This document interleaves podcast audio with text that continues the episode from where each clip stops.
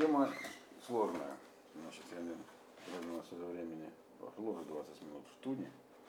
Ну, посмотрим. Значит, собственно говоря, в прошлый раз тема была санизм до 33 года. Почему 33 год является водоразделом, вы знаете. Приходит Гитлер к власти в Германии. И начинается, так сказать, э, новая страница в истории, но новых страниц в истории не бывает, все вытекает одно из другого всегда. Э, соответственно, надо понять, чем кончил я прошлую лекцию, объяснял, как сионизм стал, в общем-то, сионистское движение стало главным в еврейском народе практически. Начиналось с того, что было много разных, фактически он укрепил свои позиции, помогал декларации, это все было в прошлой лекции.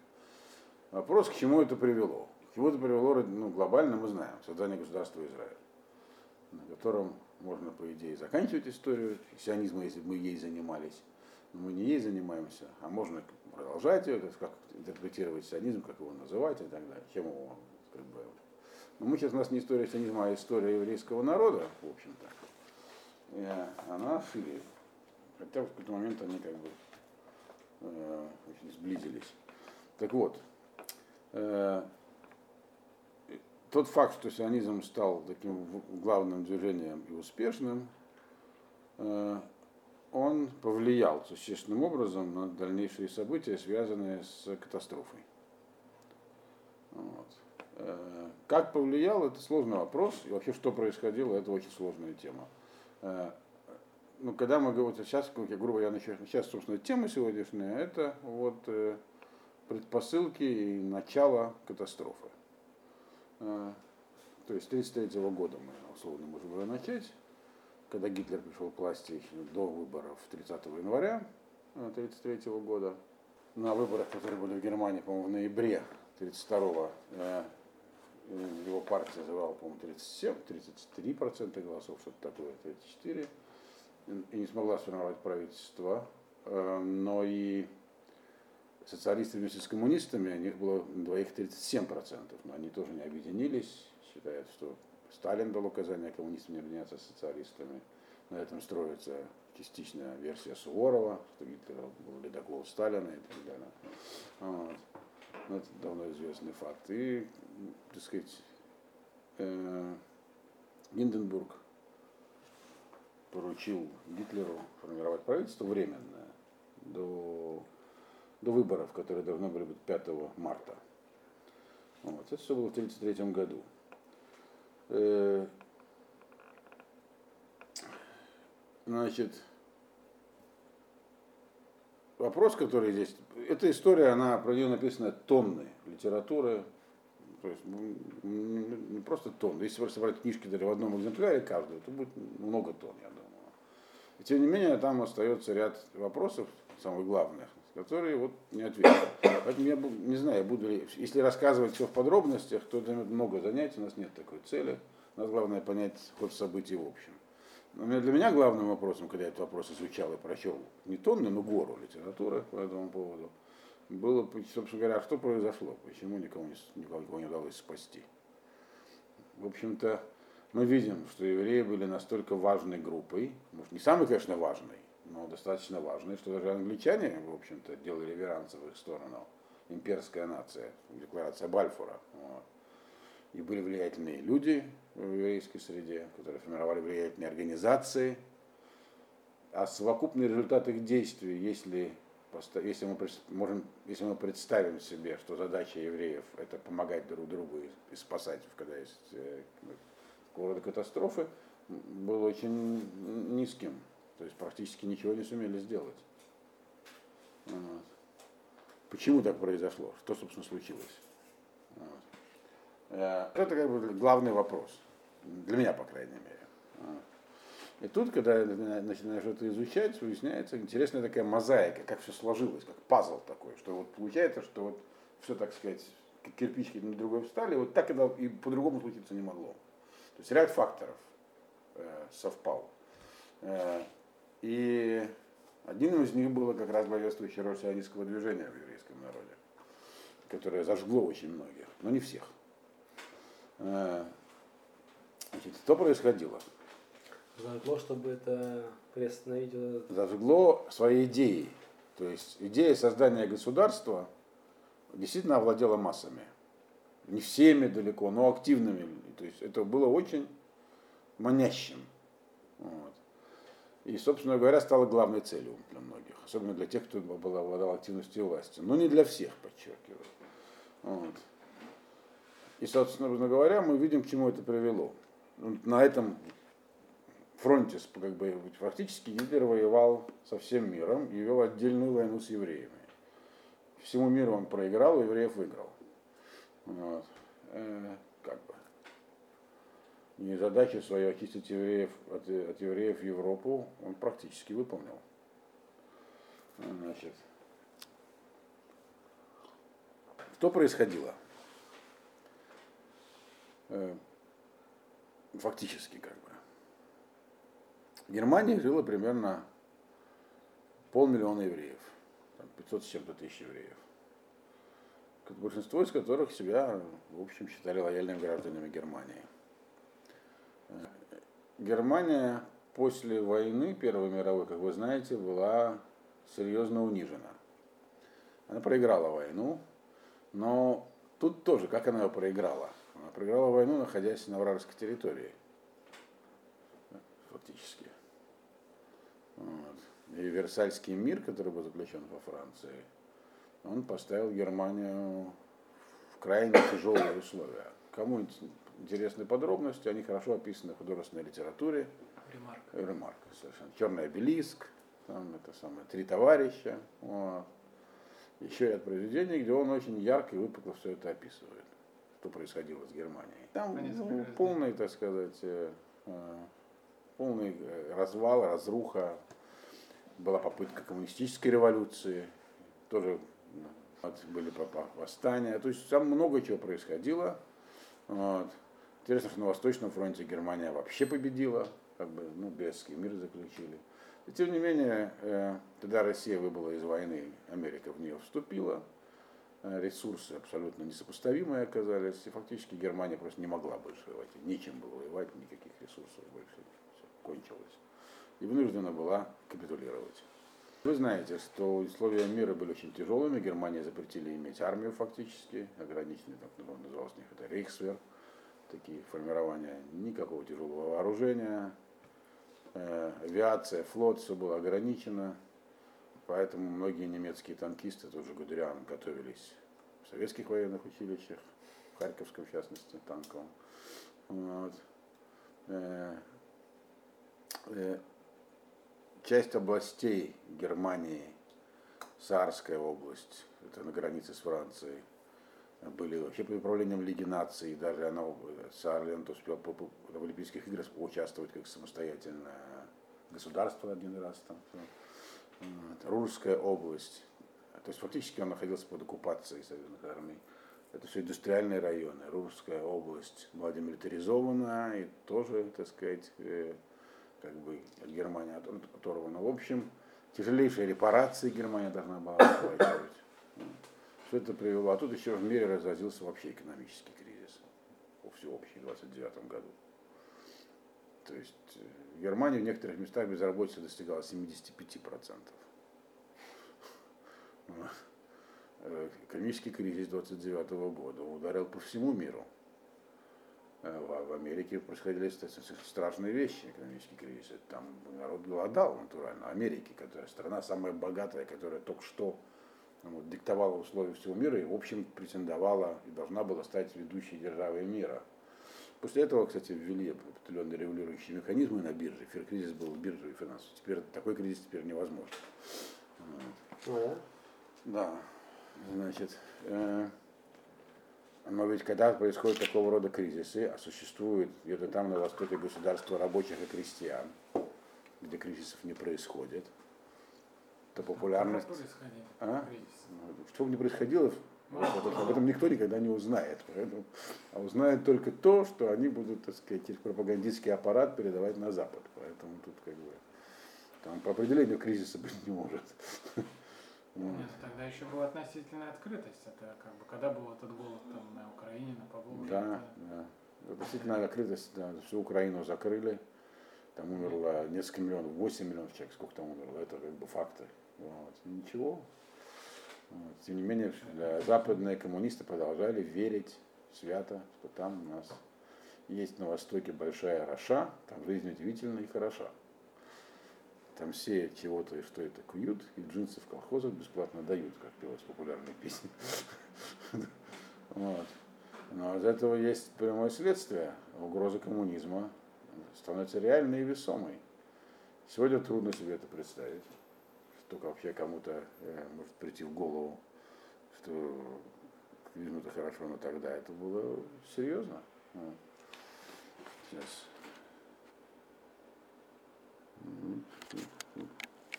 Так вот, то есть реальная угроза, так сказать, призрак коммунизма, он реально забродил по Европе. И не только по Европе, но и по Америке. Из Америки пароходами отправляли коммунистов обратно в Россию.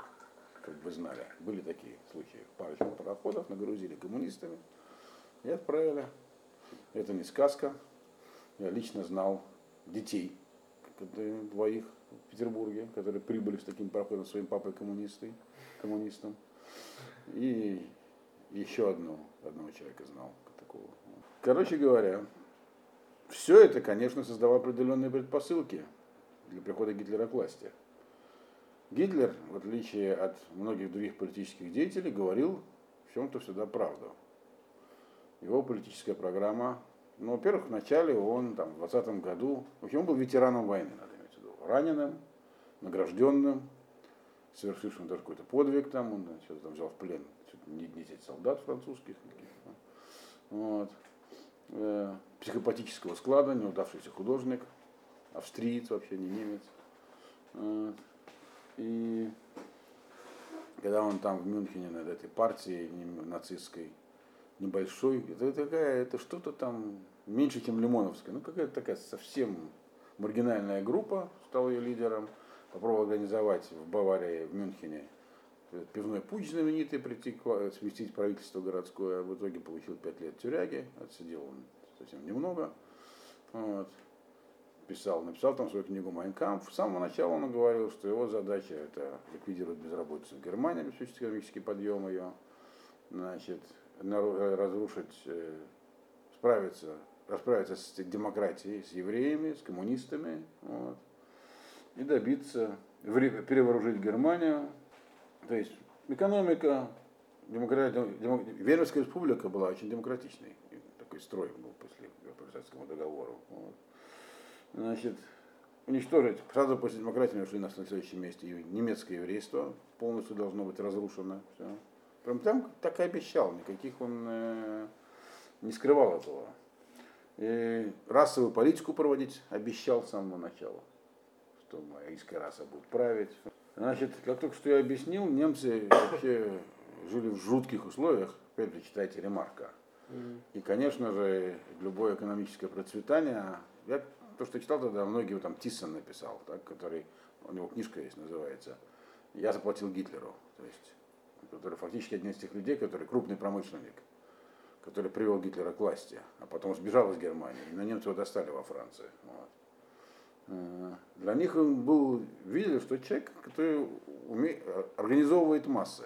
А его риторика антисемитская, да, ладно, там, это же риторика. Политические деятели всегда что-нибудь говорят, чтобы масса привлечь. Но оказалось, что он говорил все всерьез, он абсолютно не, скрывал своих намерений. Даже сам говорил, мы никогда ничего не скрывали, мы не, мы не политиканы, мы, мы, наверное, единственные, которые говорят всегда всю правду. Это тоже была неправда, но, по крайней мере, то, что он, он обещал это. Ну, вот. Значит, его партия стала расти, как я уже сказал, на выборах там Германия все тресло и лихорадила, а тут, когда еще начался мировой экономический кризис, вообще стало, если коммунистическая партия набрала в Германии 17% голосов на выборах, то для многих это был, э, том числе и в Америке, и в Англии, и во Франции, не только в Германии. Это был, так сказать, ну, красный свет. То есть что-то надо делать, надо спасать мир. Скоро все будет большевицким. Вообще. Вот. А тут такой человек, вот, явно антибольшевицкий. То есть у него коммунисты были с самого начала враги, он все так четко. Значит, помогали ему. И, кстати, он проводил таки политику, которая... Германия первой вышла из мирового кризиса, когда он пришел к власти, экономического. Вот. И в 1933 году произошло два интересных события в мире. К власти пришло одновременно два человека с разницей буквально в несколько дней. Это Гитлер в Германии и Рузвельт в Америке. Потому что в Америке в то время от периода выборов, выборы были тогда же, как сейчас в ноябре, но э, власть передавали только в марте у них закону. Потом, они изменили это, сделали более короткий период между царствия, перенесли на январь передачу власти, инаугурацию. Интересно, что они провластвовали одинаковое количество времени, и Рузвельт умер за, по за две недели до Гитлера. Вот. Собственно говоря, это как бы вот кто хочет увидеть руку Всевышнего в истории, вот она четко показана. Основной движущей силой антигитлеровской коалиции всегда был Рузвельт. Значит, Америка, когда Рузвельт пришел к власти, была, кстати, Рузвельт, ну, Америка была, как вы знаете, в кризисе. Рузвельт вывел из этого кризиса при помощи его политики, которая называлась New Deal, так сказать, и его некоторые называли Jew Deal, еврейское, так сказать, New Deal это, как сказать, это соглашение, новое соглашение по-новому делать. А они говорят, это по-еврейски, значит. Вот.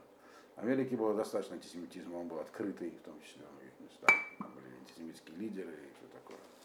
Значит, и Рузвельт, э, действительно, Рузвельт привел Америку к процветанию. Правда, многие меры приняты им, экономически, я в экономике не разбираюсь, но читал обзоры такие, они вот отрыгнули с Америки уже сейчас. Вот. Ничего не будет бесплатно. Но в целом рецепт был тот же, что и у Гитлера. Перевооружение армии, которая требует много денег, общественные работы, строительство дорог и так далее. То есть задействовать население, создавать этот привычный продукт, то есть создается. Э, но э, когда Гитлер пришел к власти, э, то, в общем-то, не, далеко не всем было понятно, в том числе и в Англии, например, Черчилль не был у власти. Его, более того, Черчилля считали маргиналом, который ему не могли простить Галипольскую катастрофу еще, которая там в разгар в Первой, Первой мировой войне, когда как бы, организована им эта вот эта попытка вот, военная. И, в общем-то, довольно экстремистская у него была репутация. К тому же он был, все знают, что он настроен довольно проеврейский, или просионистский. У него были всегда хорошие отношения с, с еврейским истеблишментом. Его первый избирательный округ был там, треть евреев, у него были с ними хорошие отношения. И книжка, хорошая книжка, называется Керчель евреи, Мартина Гилберта, по-моему. Она, она есть русская, она есть по-русски. Вот. Стоит почитать, кто интересуется историей. Вот. Так вот, а Рузвельт был мейнстримовский такой аристократ американский, э, и, но он сразу понял, кто такой Гитлер. Единственная проблема состояла в том, что, во-первых, Америка были, Америка совершенно не хотела воевать за Европу. В Америке были очень сильные изоляционистские настроения. Э, и за, Рузвельт не диктатор. Э, Черчилля призвали к власти только когда уже Англия была в войне, и когда было ясно, что Чемберлен, грубо говоря, ну, был неправ. То есть он действовал недальновидно, и его политика терпела крах. И тогда уже, так сказать, призвали Черчилля. И сразу, как только война закончилась, его от власти отстранили. Он Потом снова он пришел. Потом снова уже в 50-е годы, да. да. Э, но вот как бы он власть потерял, потому что на него, у него был, на него был другой взгляд на англичан, чем американцев, на Рузвельта. Даже. Вот. Рузвельту в каком-то степени даже поклонялись, даже республиканцы, которых он тоже привлекал к себе. Он оставил некоторых республиканцев, например, министр внутренних дел Виткиса, по-другому называется, оставил тех, кто был даже не демократами. Вот. То есть он человек был глобального мышления, совершенно не расположенный никак к евреям положительно. Вот. Рузвельт, да. Там, скорее всего, я не знаю, был ли он антисемитом, но такой, если у него был, антисемит, скорее всего, был такого, у него были в правительстве евреи, там, самый э, Моргентау, то, что эквивалент министра финансов, так сказать, ну это у них по-другому называется. Вот. Но они роли большой не играли. Э, но тем не менее, но так бы к евреям относился, ну как, э, свысока. В то время, вы понимаете, я вам рассказал, евреев не принимали в клубы и в престижные университеты. А он был именно из элиты сам. Так что, вот такие. Так что но дело не в евреях. Он понимал угрозу Гитлера. Вот. э, и понимал также, что такое Сталин и кто такой Советский Союз. И это было, вот как вот выбирать в этой ситуации вообще? Какая роль? Черчилль выбрал сразу. Черчилль сразу понял, как бы он сказал тогда, вот, как вы такой антикоммунист? Черчилль был рьяный антикоммунист, который, он был вообще, так сказать, в отличие от Рузвельта, он выражался резко и ярко. Он был намного более, ну, скажем, как если, как бы, грубо говоря, конечно, да, он был намного более высокоуровневой личностью, можно его с Либерманом как-то сравнить. То есть он, когда он сказал, если, бы, если Гитлер объявит войну аду, э, то я, говорит, заключу союз с чертями, говорит. И он начал формально холодную войну, в своей речи, после войны уже. Да. Но у Рузвельта была большая проблема, понимая угрозы Гитлера, он ничего не мог сделать в своей стране, на главной стране надо было вывести вначале на какой-то уровень. И даже когда началась война в 1939 году, война в Европе началась 1 сентября, так, Рузвельт ничего не мог сделать. Он никак не мог э, свою страну втянуть в войну. И вот это, было, стоило, это стоило бы ему власти. В Америке есть Конгресс, который должен голосовать, ассигновать расходы. Должен, э, если он хотел даже помогать Англии, ситуация была какая? В 1939 году война началась. Так?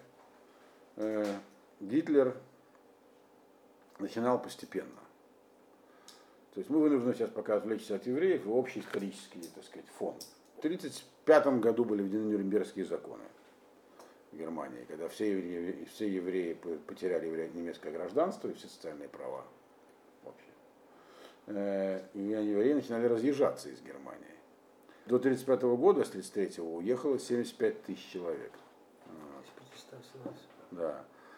Э, из них 14 тысяч в Америку, 30 тысяч в Палестину. Палестину было ехать непросто. Вы помните, англичане да. провели политику речельной миграции, об этом поговорим. В 1938 году Рузвельт созвал конференцию по его инициативе во Франции, в Авиане, э, как бы, что делать с перемещенными евреи бегут, а их никто не принимает. В общем, никто не хотел их принимать, говоря, как бы у нас еврейского вопроса нет, и нам не надо его импортировать ввели все жесткие квоты, в том числе Америка. Э, и как это все происходило технически, я разъясню чуть позже. Э, то есть за 1938 год уехало, за один только, уехало уже 100 тысяч человек из Германии. Грубо говоря, когда все, кто мог, разбежались, там осталось примерно 220 тысяч евреев, и они-то и погибли, немецкие в основном. Но половина успела разъехать.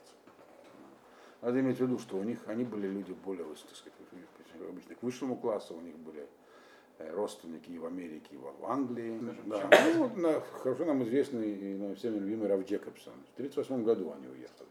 Mm-hmm.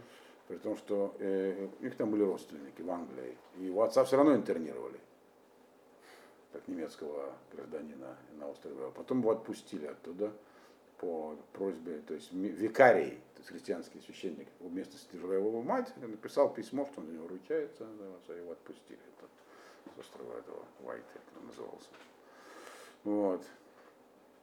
Э, когда в 1938 году, ну, немцы постепенно, Гитлер постепенно как бы отменял Версальский договор. В итоге он вообще отменил, по-моему, в 1935-1936 году, не помню.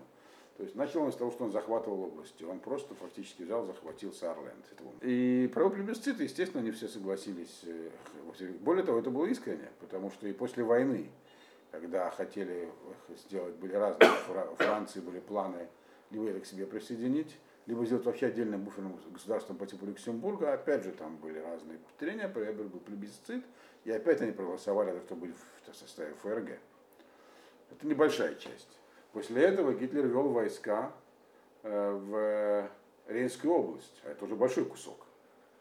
Сегодня это две земли германских. Вот. Северная Рейн-Вестфалия и, по-моему, называется Пфальц. Такое. Вот. И, это ему, и все это прошло ему, сошло ему с рук. Он сам говорил, что если бы там хотя бы полицейские силы туда вошли, а французские, мы бы, у них не было армии фактически. Вот. И это все приветствовалось такими людьми, как Тиссен. Они видели, что он возрождает Германию, он начинает переужать армию. А, было много военных, которые были не удел. То есть он, э, дела пошли у Германии. И на это все закрывали глаза. То есть, ну, говорю, что на самом деле Версальский мир несправедливый. Многие видели в Гитлере единственный противовес Сталину. Значит, а то, что там у него антиеврейская там всякая там риторика, ну никто же евреев пока не убивает, в конце концов. Ну, ладно, там. А если убивает, то... И на самом деле не убивали. То есть были, конечно, там эксцессы, там что-то. Но это как бы носило характер погромов, скорее. Вот. Чем организованного уничтожения на первом этапе. Надо было еще и население обработать. Оно не в раз было готово на это пойти.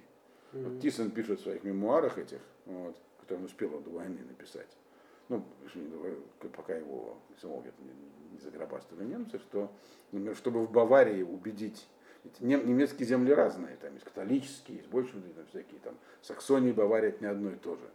Вот, чтобы в Баварии убедить местных фермеров не иметь дела с еврейскими скотопромышленниками, которых там было больше, больше половины скотопромышленников были евреями. Это потребовалась длительная пропагандистская работа. Они поняли, а в чем дело, мы с ними работаем уже поколениями чем они, собственно, вам не угодили. Вот, и так далее. То есть ну, это все пошло время, ушло время. Вот.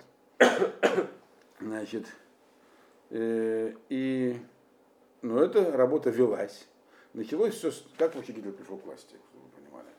Как я сказал, 30 января 1933 года Гинденбург ему получил сформировать временное правительство. Mm-hmm. Вот. До выборов 5 марта. Э, выборы, значит, промежутки в феврале в конце февраля был поджог Рейстага. Во-первых, поскольку Гитлер власть оказалась в руках, то он сразу стал ее использовать для того, чтобы как бы, э, подавить противников. Э, предвыборная кампания, это агитация, радио, газеты, телевидения ничего не было. Вот. Митинги. И тут, значит, происходит, ну, во-первых, нужно собрать деньги. Деньги ему дали немецкие промышленники. Вот поэтому Тисм сказал, что я заплатил Гитлеру. Он им дал четкую программу экономического возрождения, как он это сделает. Это да, это он выполнил. Вот. И в общем-то, как еще сказал э, этот самый, или Борджа, Цезарь Борджа, э, полководец известный итальянский, что люди охотно переносят ограничения политических свобод, если не трогать их имущество и жен. Так что, дать им, так сказать, нормальную жизнь. В общем-то, они в этом готовы пойти. И когда после поджог Рейхстага, то сразу, естественно, это была такая Бертоль Брехт, Брехт написал по этому поводу пьесу «Карьера, карьера Артура Уи», там, Чаплин фильм «Великий диктатор» поставил, но это все не помогло в пользу бедных. Это позволило ему просто силовыми методами задавить всю оппозицию, закрыть все газеты, физически разгромить их просто офисы, вот. И к выборам 5 марта у него фактически вся, и деньги ему дали промышленники, есть у него были все инструменты, чтобы демократическим путем, грубо говоря, как бы, то есть подавить оппозицию физически просто, вот, и по, избраться. Он набрал 43% с чем-то, то есть увеличил 10% свое представительство. Этого все равно не хватало, это не, не 50%. Но там бы еще был ряд правых партий мелких, он с ними сделал коалицию и сказал, все, власть наша. А дальше, уже, когда была власть его, он уже начал, как и обещал, устранять демократические институты всякие, чтобы больше никаких выборов уже не могли грозить. Это понятно. Концлагеря отсюда, там, коммунистов на, на перековку. Там, там. Коммунистов было много в Германии, их далеко не, не уничтожали их. Многие из них стали нацистами. И с ними там трудно было стать офицерами в армии, но были унтер-офицерами. Там. То есть все пошли стройными рядами. Он победил. У него была хорошо сплоченная, организованная это вот это самое СД, то есть коричневые рубашки, то есть фактически военная сила. Там много чего было. Но это не история нацизма, что само по себе интересно, она хорошо написана. Про это все написано. Эта информация доступна и она понятна. Значит, но вам, вам важно, что, в общем, все это не встречало протеста. И даже такие люди, как Рузвельт, которые дали Черчилль. Черчилль вообще был так бы в оппозиции там где-то. Рузвельт хотя был у власти, но сделать ничего не мог на данном этапе. Более того, все они заключили с Германией договоры о дружбе, торговле. Потому что Германия немецкая экономика локомотив. Мир должен был выходить из кризиса, надо народ накормить, а то все коммунистами станут нафиг, вообще с голоду. Что знает, что люди могут сделать. Поэтому выпилить вложения в немецкую экономику, она работала. Вот. То есть все это единый механизм, он заработал, Германия была его частью. Вот. Значит, и евреи на этом фоне совершенно потерялись, никому не нужны были, понятное дело. Вот. И деваться сильно было некуда. Теперь, почему было некуда деваться? Во-первых, никто не принимал. Вот. Э, Палестина, как вы знаете, была закрыта англичанами, там были квоты установлены, потом чуть позже. Можно было въехать только э, так называемым капиталистам.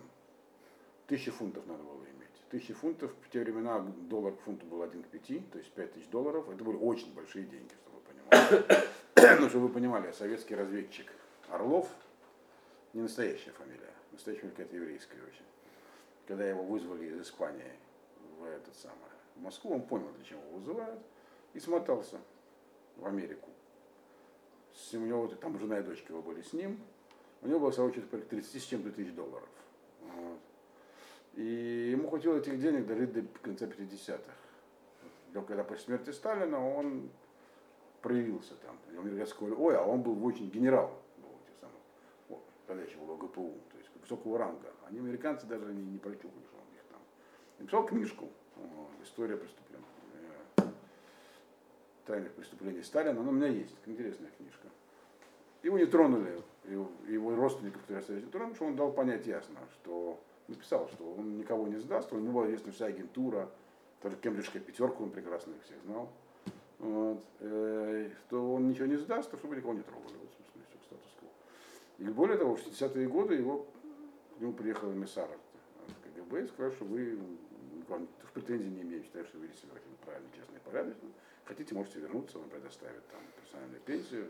Да, конечно. Вернут вам ваше генеральное звание, все такое. Не, ну, он, это было правда, так бы и сделали. Вот. Но он решил не возвращаться. Почему они у него звание держали? Ну, потому что он не сдал никого. Он убежал от смерти. Сталин тогда пере... чекистов всех извел под корень. Они, в общем-то, ну, ну, так что с точки зрения внешней разведки, а он этим занимался, он вел себя идеально. Просто спасся, как бы. Это положено разведчику. Так что вот. То есть, ну, это была то колоссальная сумма, она требовалась. Вот. Тогда можно было въезжать сверх квоты в Англию. И вот как раз про то, как это использовалось, вот эта книжка. Э, Короче говоря, ситуация была именно такой тяжелой. Кроме того, Гитлер, все ему сходило с рук. Более того, ему стали сходить с рук более, намного более серьезные вещи. Э, Аншлюз Австрии сошел с рук. Что такое аншлюз Австрии, вы знаете? Нет. 1938 год. Австрия это она отдельное государство, чтобы вы понимали. До Первой мировой войны была Австро-Венгерская империя. так? Была Германия, которая Бисмарк объединил вокруг Пруссии. Были разные государства. Польша была поделена между вот, Пруссией, Австро-Венгрией и Россией. так? Это все были, ну, Австро-Венгрия прекратила свое существование после Первой мировой войны, но Австрия как страна осталась. И Гитлер сказал, что это Австрия, это германская нация, действительно, они, все это были германские племена, еще времена Римской империи. Э, заставил австрийского премьер-министра согласиться на присоединение, на присоединение к э, Германии и просто ввел войска туда. В фильме «Великий диктатор» это очень хорошо показано. Австрию его присоединил. Но мало этого, то есть начал там с Сарленда, кусочек такой, который очень богемат, там Русская область. Все сходит с рук. Причем все его военные окружения, в армии были генералы. Эти генералы были не нацистами. Они были карьерными. а Генералитет в Пруссии, то есть, ну, прусские, конечно, были, так сказать, аристократические, так сказать, э, немцы такие, они далеки от нацизма. Они в основном были монархистами умеренными. Там, но Вильгельм, правда, сбежал после этой самой Первой войны, но все равно. да. И они диву давались, как ему все удается. Он для них был никто, капрал. Он даже не, он даже не был фельдфебелем. Фельдфебель должен был сдавать экзамены на решение тактических задач. А он просто был капрал. Ну, с крестом железным. Вот. Так что.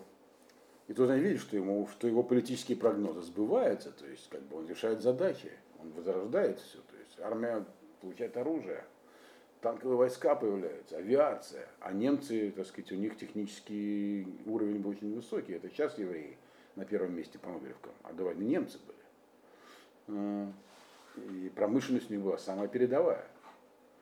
И все это начинает работать, работать, работать. И тут еще он берет и, суд... и Чехословакию вообще разгрызет. Вот это вообще было. Это все казалось авантюрами. Люди там просто... И он сам понимал, что это авантюра, но он так шел вперед. Вот. И Коль пошла такая маза. да, они все удив... просто они- все говорили, ну хорошо, вот, они как бы да, делают военный анализ, это не пройдет. У него проходит. Когда он в следующий раз что-то затевает, что ж мы теперь скажем? Не должно получаться, а получается. Чехословакию там просто развернул пропагандистскую кампанию. Чехословакия э, это было очень прогрессивное государство. Президент Масарик, у нас даже есть в Израиле Кфар Масарик. Был такой идеолог, идеолог федерализма, светлая личность. Вот. Чехословакия была хорошо подготовленная, хорошо вооруженная армия, технически очень оснащенная. И в Польше была армия, которую немцы боялись, потому что была большая армия, в отличие от Германии. Их же никто не ограничивал. Вот Польша вернулась так, к границам своим серьезным, она же получила все. Вдруг стало польское государство могучим. Оно и на Западе получило земли, которые были там в Германии, и- от России, то, что в Брестскому миру тогда ушло, тоже. То есть все Польша такое мощное государство вроде как. Под властью сталиста Пилсудского, но и антисемита, понятно. Вот. Но при этом там были, там в Польше тоже были ограничительные законы. Не такие, конечно, как Нюрнбергские, но были ограничительные. Так что и он, пропагандистская кампания, что в Чехословакии угнетают немецкое меньшинство, оно было значительным, немецкое меньшинство, жило в Судетской области, в горах. Значит, там готовятся эти самые, все очень похоже на все, всегда одно и то же происходит. Там были созданы вооруженные отряды местных милиций. Естественно, все это немецкими инструкторами подпитывалось деньгами из Германии.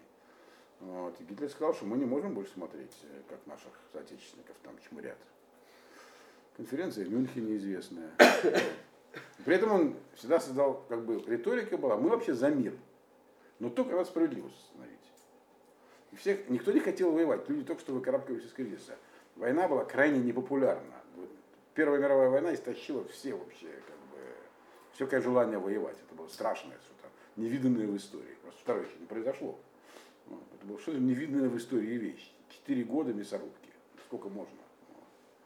Вот. Американцы, которые заменили как бы, Россию, говоря, в войне, выиграли это быстро, просто потому что уже ресурсы у всех кончились, а у них все свеженькие. Вот. Как это в старом анекдоте там за это самое Забайкальский войной округ готов, знаете. Да? Вот, так вот. И поэтому в Мюнхене фактически сдали ему Судетскую область, он ее захватил. Ну а дальше там Чехословакия якобы... Чехословакия сдалась, не стала даже воевать, все. Чехословакию даже не пригласили на Мюнхенскую конференцию. То есть там была Англия, Франция участвовала, там еще. Они сказали, да, пожалуйста, Чемберлен сказал знаменитую фразу, я принес вам мир для нашего поколения. Все. Гитлер, Гитлер договорились, он забирает свои судеты и дальше ничего. А дальше просто они Чехословакию разобрали на кусочки, потому что как бы, ну, сказал, что вот они не успокаиваются, и просто ввел войска в остальную Чехословакию. Быстренько Словакию отделил, сделал ее самостоятельным под э, руководством своего там, местного кстати, священника, вот, э, президента прогитлеровского. Поляки тоже взяли часть себе быстренько, держали поляки. Все. Словакия, и это тоже сошло ему с рук. Ему все сходило с рук. И Германия вдруг стала с колен. Просто. То есть действительно это факт. Германия поднялась с колен. Это было удивительно. Э, И люди, конечно, просто от этого обалдели. Какие-то там евреи, а если Гитлер сказал, что они враги, значит они враги. Он же просто вообще, он бог. Ясно, что такая рецлаха Да, человеку не посылается просто так. Мне рассказывали такую историю, что в то время в, в Иерусалиме были чем мекавним, то есть люди, которые там могли такой суп кабалы, когда они там в свитке Тора, переставляя буквами, могли что-то вызывать какие-то там действия. Кто-то их попросил попробовать Гитлера убрать. Кто-то из них сказал, что это невозможно, никак не получается. Значит, и дальше. Э, самая, так сказать, кульминация его деятельности, вот он концентрирует войска на границе с Польшей. Еще 40 год до этого они боялись нападения Польши на себя. А теперь они... Да. Дальше известная провокация это в Глевице, которую немцы сами же организовали, якобы нам взяли каких-то трупы, уголовников, там якобы напали на их станцию, вторгаются в Польшу. Но перед этим вторжением это было полное безумие. В Польше уже был договор с Англией и Францией, а там еще Россия стоит за спиной. Россия была противником Германии, чтобы было понятно. Они воевали фактически напрямую в Испании. Вот. И, то есть. И причем непримиримым. То есть это идеологическое такое противоречие, которое никак не примиримо. То есть им казалось, что иммунитету, что это уже все, это уже никак не пройдет, это невозможно. Что сейчас это еще в Польшу пойдет? Ну, вот. Тут уже все, мы против всего мира, кажется. Два фронта, старый кошмар Бисмарка, концы все, кранты приходят всему. Когда началась Вторая мировая война? А, с Россией началось? А? Ну, первый сентября. 1 сентября 1939 года. Какого числа был заключен пакт Молотова-Риббентропа? 23 августа. За неделю. Вот. То есть вдруг, то есть были контакты, никто об этом даже не, это было, так сказать, генералитет был даже не в курсе. Вдруг выясняется, что Гитлер заключил со Сталином договор о ненападении. И более того, разграничил сферы влияния. По этим сферам влияния Финляндия, Ну. Румыния, все там западные области, э, то есть восточные области Польши, не Румыния, а Бессарабия часть там. Вот. Все как бы входит в, российс- в российскую сферу влияния. Эстония и Латвия тоже. А там Литва и Западная Польша в Немецкую. Вот. И тут всем все стало ясно. Это вообще, все сказали, ну это вообще гениально. Не все, правда, так считали, потому что получалось, что у них появляется граница прямая со Сталиным. Все, они, все бо- они больше боялись Сталина, чем Сталин боялся их на тот момент. А, так? Почему? Конечно. Ну, как бы, все-таки там большая страна, громадная. Интересно, тут вот как срабатывали, какие триггеры запускались свыше. Они стали бояться Сталина после финской войны, которая началась после этого, когда Сталин фактически потерпел поражение от Финляндии. И неверно оценили его мощь. На самом деле это поражение ничего не значило. То есть он не смел заходить в Финляндию, он захватил только корейский перешейк. Вот. Заключить мирный договор. Но это была недооценка его, которая дорого, дорого стоила потом Гитлера в итоге. То есть он тоже совершал ошибки, что называется, как выяснилось. Но они совершались потом. А поначалу все увлекалось вот это вот, это вот течение такое. Значит, и Англия и Франция объявили ему войну. Чем было делать, когда он вел войска в Польшу? 1 сентября он вел, 17 сентября товарищ Сталин с другого края вел войска. Совместный парад в Бресте. Так. С их стороны я не помню, кто был. Гудериан или Майнштейн, а с нашей советской Кривошеев. генерал. Юрий. Принимали совместный парад в Бресте. Потом они разграничили. Все, так сказать, на две. Вот это немецкая. Единственная независимая страна там осталась на тот момент Литва. Вот. Э, Недолго она была независимой, но за это время там успела масса народу туда приехать из Польши, и Шивы там задействовались. Оттуда многие успели удрать. Вот Шанхай, вот Арбаним крупные, они оттуда успели их перевести. Часть, только 25 человек, но там было их сотни. Вот. То есть как бы что-то оттуда спаслось из Литвы. А На какое-то время была нетронутой всем этим. Они тоже под шумок отхватили Вильнюс, ну, что был все время польский. Их древнюю столицу, которую поляки забрали себе по итогам Первой мировой войны. Но и несколько месяцев, там почти меньше года, по-моему, они были такими независимыми. Вот. Значит, вот такая была карта. И на всей этой карте Гитлер достигает а война на Западе, которую объявили Франция и Англия, она шла, ее называли там какая-то странная война, такой был термин, боевых действий фактически не велось. Но Гитлер их планировал. Они просто многократно откладывались. э, И в итоге, когда он их начал, то он довольно быстро покончил с Францией, с Англией. Э, Из Дункерка успели немцы эвакуировать войска благодаря военной ошибке. Англичане успели эвакуировать войска. Значит, в Англии вообще не оставалось ни одной дивизии просто. Они хоть вывезли что-то, у них было на острове, чем ждать немецкого десанта. И что получилось? В июле 40 года, грубо говоря, Англия одна в войне. Никого вокруг нету. Франция готова, то есть там есть так называемая э, зона Виши, часть Франции оккупирована, часть как бы под управлением Петена по немецкого режима. Э, Сталин на стороне Гитлера. Америка не может вступить в войну. Ей Конгресс не позволит. Там, и там более того, там, там сильно работает немецкая агентура. Там проходит, не- там много немцев этнических. Чуть не 20 миллионов. Ну, Или там 12, ну, ну, серьезная цифра. Да, чтобы вы понимали, многие генералы немецкие, которые, э, американские, которые внесли серьезный вклад в победу над Германией и Японией, были чистокровными немцами, Эйзенхауэр, например. или немец, генерал, из старинного рыцарского рода. Вот. Но они были американцами, это тоже надо иметь в виду. Они, Эйзенхауэр потом был президентом, который командовал, собственно говоря, вторжением в Европу. То есть у них были хорошие позиции у немцев. Представляете, и вот, грубо говоря, Значит, там Сталин, с одной стороны, теперь Германия образовался, который вроде как за Гитлера. Суворов в своих книгах пишет, что Сталин стоял с топором. Но это не доказанный факт. Вот. Значит, но он стоит. Америка, она, Рузвельт пытается помочь Англии. Как он может помочь? Он даже не может ей послать открытую военную помощь. Это нарушение пакта нейтралитете. Поэтому... То, и... что Германия с Россией сделала, то никаких нарушений не было? Нет. Россия это помогала Гитлеру, дошли эшелоны с горючим, там, до 22 июня 41 шли. Значит, э, теперь Рузвельт даже не может, еще почему, что Конгресс ему не выдает денег на это. А любая военная помощь должна проводиться через Конгресс. Конгресс деньги на налогоплательщиков в Америке президент просто так тратить не может. Поэтому он придумал, что генеральный вещь назывался ленд-лиз. Это было его изобретение. Ленд-лиз это не то, что он давал, он одалживал. Потом надо будет вернуть. Как можно вернуть танк, попавший в боевых действиях или сбитый самолет, это другой вопрос. Но формально, как бы, э, закон э, не нарушен. И шли транспорты, но ведь, но ведь когда ехали английские корабли, то немцы их топили.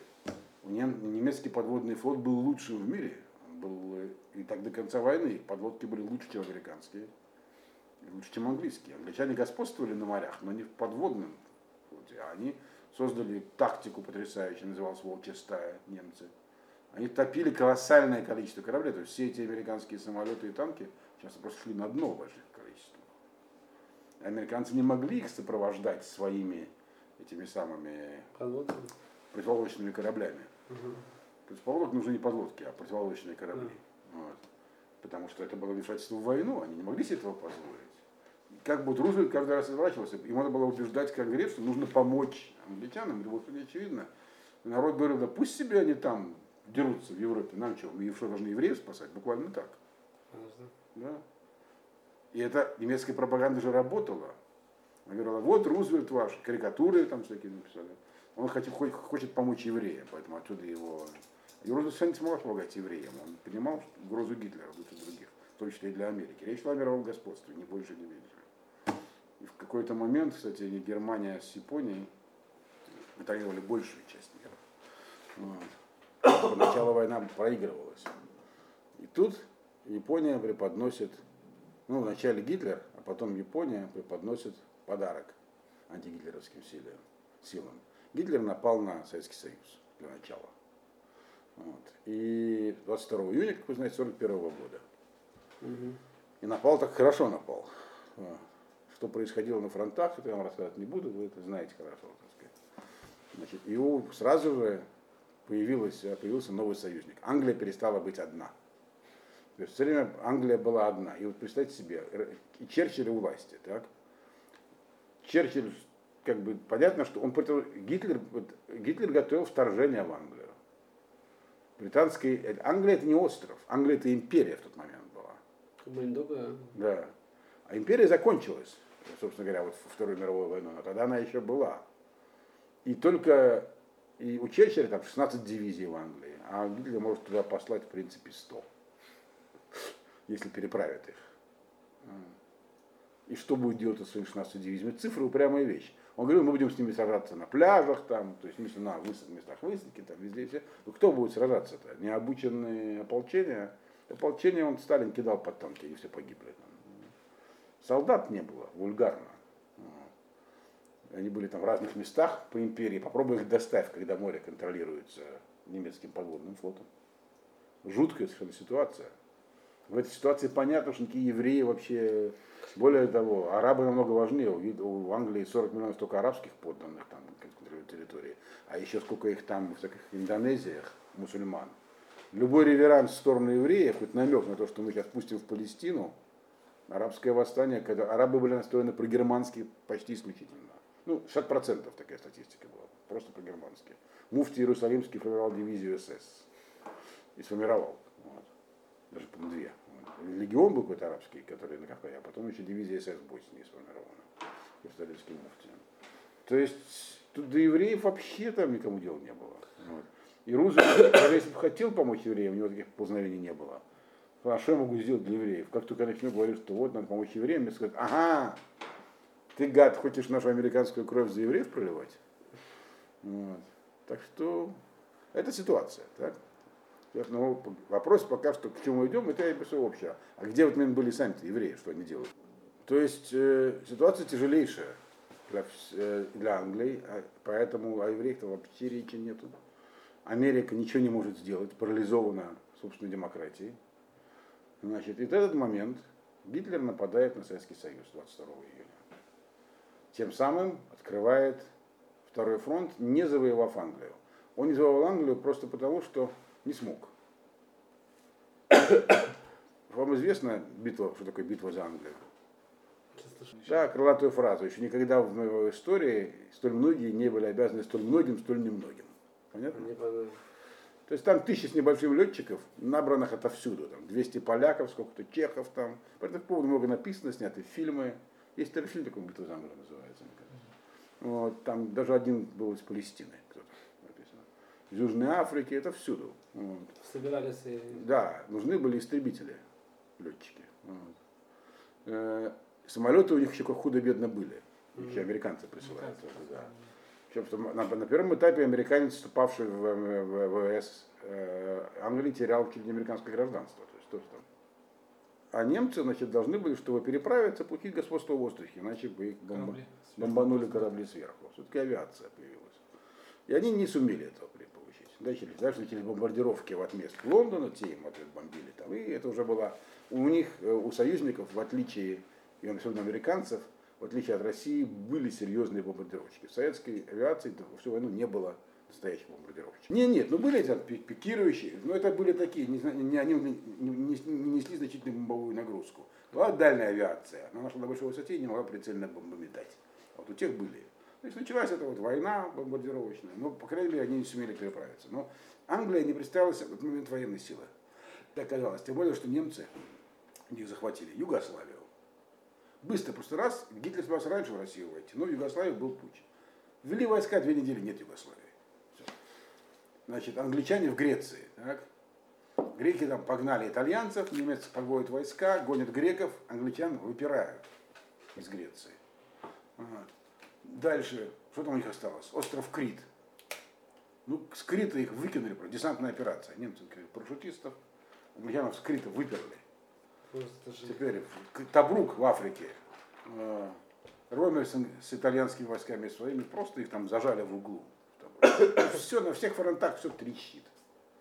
Естественно, Англия уже, арабы перестают бояться их вообще, англичан. Кто их Там как бы, они не недооценивают, потому что англичане это прежде всего люди с серьезным характером.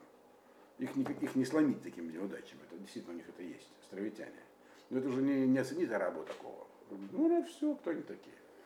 Они были настроены решительно, надо сказать, англичан в их пользу, они не собирались сдаваться. Никогда у них мыслей таких не было. Это вот немногие на это способны. Они жестокие очень люди, и нам, и евреев, сделали много плохого. Но бороться они умеют. Вот. И в этот момент Гитлер решил и напал на Россию. Как вы сами понимаете, это была серьезная ошибка. Но и, естественно, в Россию сразу пошла американская помощь. И англичане тоже посылали техническую помощь военную из воюющей страны своей. Mm-hmm. В Мурманск шли конвои. Значит, но этого мало. То есть вдруг это такое как бы, то есть это было такое полное безнадега, и везде, где немецких, все, евреям нет надежды, все, весь мир ловушка, евреев уничтожают. Хотя в 41 году еще не уничтожали такого плана, ну, было спорадическое уничтожение. План про Холокост рассказывать я не буду так все знаете. Так вот, значит, и что делать-то? То есть Англия на коленях, Америка там, и тут, значит, Гитлер совершает первую ошибку. Она поначалу не казалась ошибкой, потому что они были к э, декабрю 41 года уже под Москвой. Ну, чем кончилось, вы знаете. Это было 22 июня 41 года. И тут, какого октября, 7, по-моему, октября 41 года, что произошло?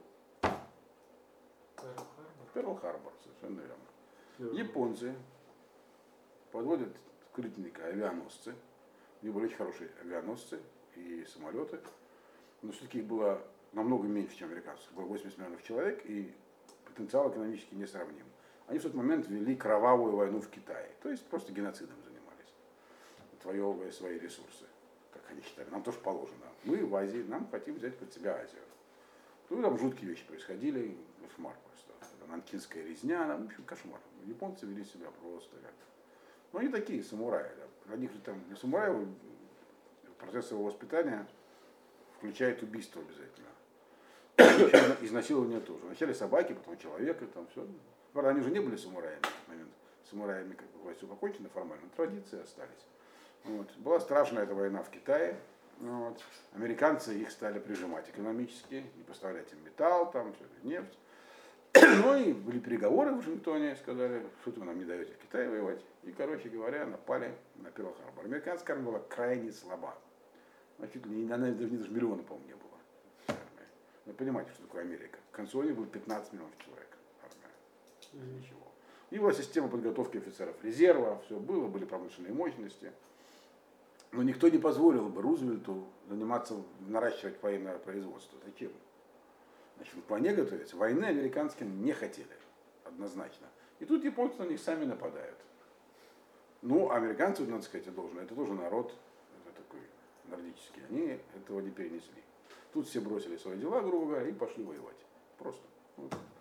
Значит, и мобилизовались, поначалу не проигрывали, очень серьезно проигрывали. Но более того, произошла еще более важная вещь. Гитлер через неделю после этого объявил войну Америке. А, тоже... Да. То есть Америка не нападала на Германию. Гитлер объявил войну Америке. Тем самым Рузвельту развязал руки. Я думаю, Рузвельт был просто, так сказать... Рад. Да, вот наконец у него здесь появляются даже конспирологические версии, что он знал о нападении на Перл-Харбор заранее, ничего не предпринял, чтобы это все произошло. Это вряд ли, конечно. Вот. Но когда Германия объявила войну Америке, то тут уже все. Конгресс сразу, даже изоляционисты всегда стали голосовать за, рост военной промышленности, стала формироваться большая армия, она была сформирована со временем. Поначалу американцы терпели сплошные поражения вот, японцев. Значит, но когда появилась война Америки, значит, их, их эти самые корабли сопровождения теперь могли сопровождать конвои в Англию, и они стали массивно гнать там. 100 тысяч, через Иран только сотни тысяч грузовиков советскую армию они перегнали. Танки, самолеты, все снабжение советской армии. Дедушка мне, рассказывал, Вимаров написал, что фактически они носили американскую военную, пошитую военную форму в Америке, э, консервы были американские, джипы американские, эти самые велисы. Их там продавали километрами. Просто перед... ленд-лиз, все бесплатно шло. Вот. Должны были людей потом вернуть, но так и не вернули, кстати. Вот. То есть туда просто гнала со всех сторон, воевала советская армия. Я даже более того, когда я был на военных сборах, значит, по четвертого курса института в 79 году, нам выдали ХБ 43 -го года, новенькая, сшитая в Америке, форму эту. И рация в Капонирис, не рация, это телефон с вертушкой. Смотрел, там 42 год Чикаго написано. Сделано. Это еще в 79 году было. Вот. То есть это было, и многие считали, тогда, что тогда, Гитлер... Тогда нельзя было спрашивать еще. Почему Гитлер был в войну э, Америки? Непонятно. То есть официальная версия такая, что он считал, что тогда Япония, э, потому что война в России шла чуть-чуть, хоть и успешно, но чуть медленнее, чем он рассчитывал. И под Москву таки, кто решил битву под Москвой, как вы знаете? Дивизии, переброшенные откуда? Из Сибири. А почему не были в Сибири?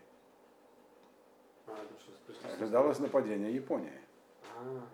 Вот. Гитлер рассчитывал, что у них, был, у них же был договор с Японией, называемая это самая стальная ось. Италия, Германия, Япония. Вот. Он их назвал арийцами Азии, там всячески льстил. Вот. И он рассчитывал, что, так сказать, в ответ, так сказать, войны, войны Америки, с которой Япония уже воевала, неделю на этот данный момент, Япония нападет на Россию. на Россию с той стороны, ну, Советский Союз. Япония этого не а сделала. Вы... Просто не стали этого делать, потому что они трезво оценили свои силы, что им хватит Америки для войны. Это уже. Еще Китай там у них, которым надо что-то делать, а еще вообще мать их. Они Вьетнам захватили, там всякие там Камбоджи, там что-то такое, не, ну, в общем, Азию все там, ну, будете заниматься не хотели. Но Гитлер оказался без. И поэтому перебросили войска оттуда под Москву и погнали Гитлера. То есть такой вот получился интересный такой, прямо как вот пазл сложился. То есть вот вроде он делал все Гитлер, а потом раз у него пошли стратегические просчеты. И, конечно, вступление Америки в войну решающий фактор. Можно сказать, что он проиграл войну в этот момент. Вопрос в таких условиях, как и когда, что американские ресурсы были ни с чем не сравнимы с тем, что есть в мире.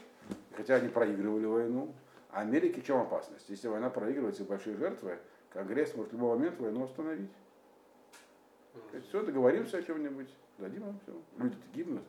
Поэтому, в отличие от методов Жукова, когда количество жертв, особенно первые два года войны, вообще не, не, не принималось во внимание, в американских войсках принималось во внимание. То есть старались, чтобы там, потери больше трети личного состава могли привести к скандалу в Конгрессе. Вот.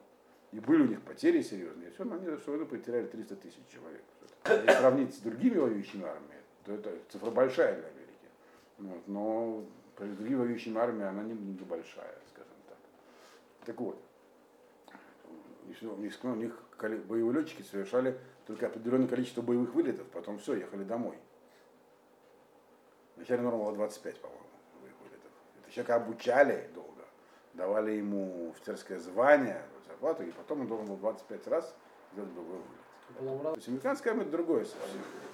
Вот. Короче говоря, вот такая была ситуация в мире.